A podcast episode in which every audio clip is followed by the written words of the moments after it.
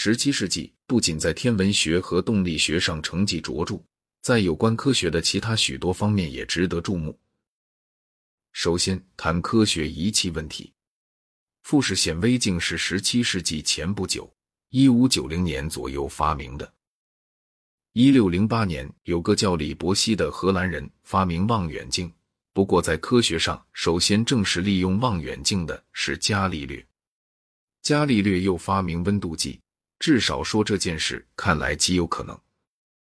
他的弟子托里采利发明气压计，格里克发明抽气机。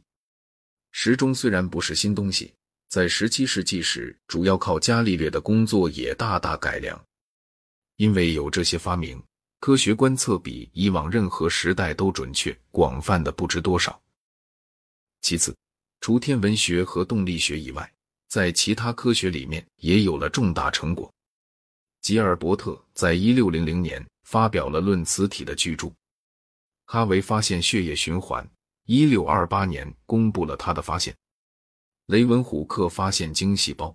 不过，另有一个叫史特芬哈姆的人，好像早几个月前已经发现了。雷文虎克又发现原生动物及单细胞有机体，甚至发现了细菌。罗伯特波义尔是化学之父，寇克伯爵之子，在我年幼的时候是这样教小孩子的。现在他为人们记忆。主要由于波义尔定律。这定律说，处在一定温度下的一定量气体，压力和体积成反比。到此为止，我还没谈到纯数学的进展，但是这方面的进展确实非常大，而且对自然科学中许多工作来讲是绝对必须的。奈皮尔在一六一四年公布了对数发明，坐标几何是由十七世纪几位数学家的工作产生的成果。这些人当中，笛卡尔做出了最大的贡献。微积分是牛顿和莱布尼兹各自独立发明的，它几乎是一切高等数学的工具。这些仅仅是纯数学中最卓著的成就，别的重大成就不计其数。以上讲的科学事业带来的结果，就是使有学识的人的眼光见解彻底一变。在十七世纪初。托马斯·布劳恩爵士参与了女巫案审判。在世纪末，这种事就不会发生。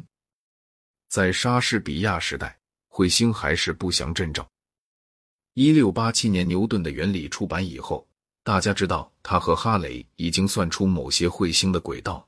原来，彗星和行星同样遵守万有引力定律法则的支配力量，在人们的想象当中牢牢生下了根。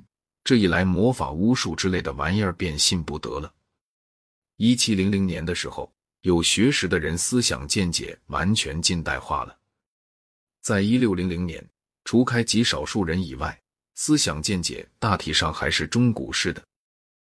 在本章的下语篇幅里，我想简单说说那些看来是十七世纪的科学所产生的哲学信念，以及现代科学不同于牛顿科学的若干方面。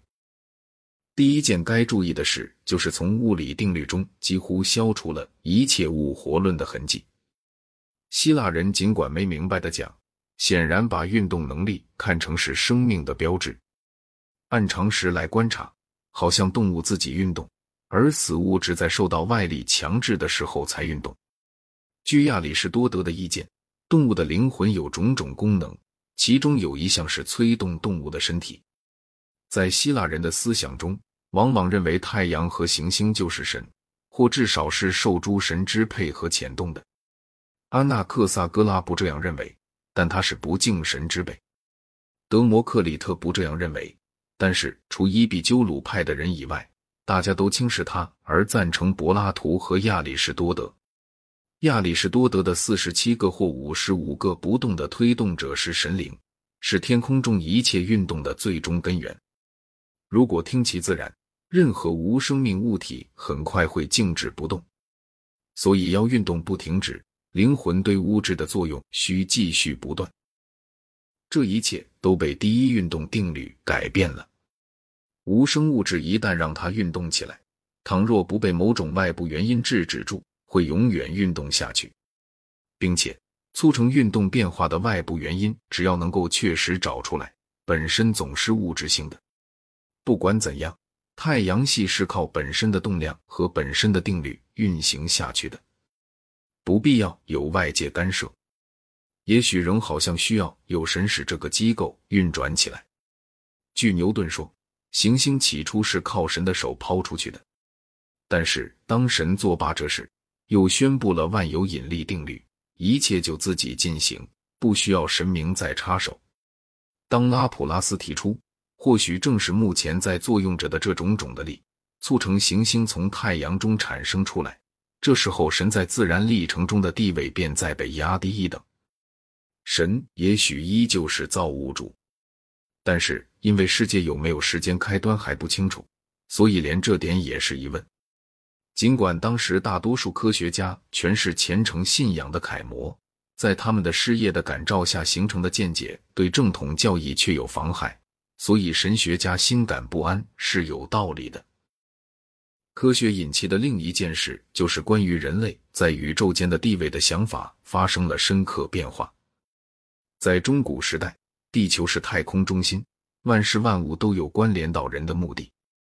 在牛顿时代，地球是一个并不特别显赫的恒星的一颗小小卫星，天文学距离之大，使地球相形下不过是个针尖罢了。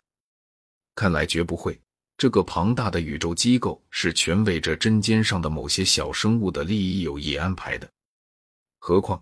目的从亚里士多德以来一直构成科学概念的一个内在部分，现在由科学方法中被驱逐出去。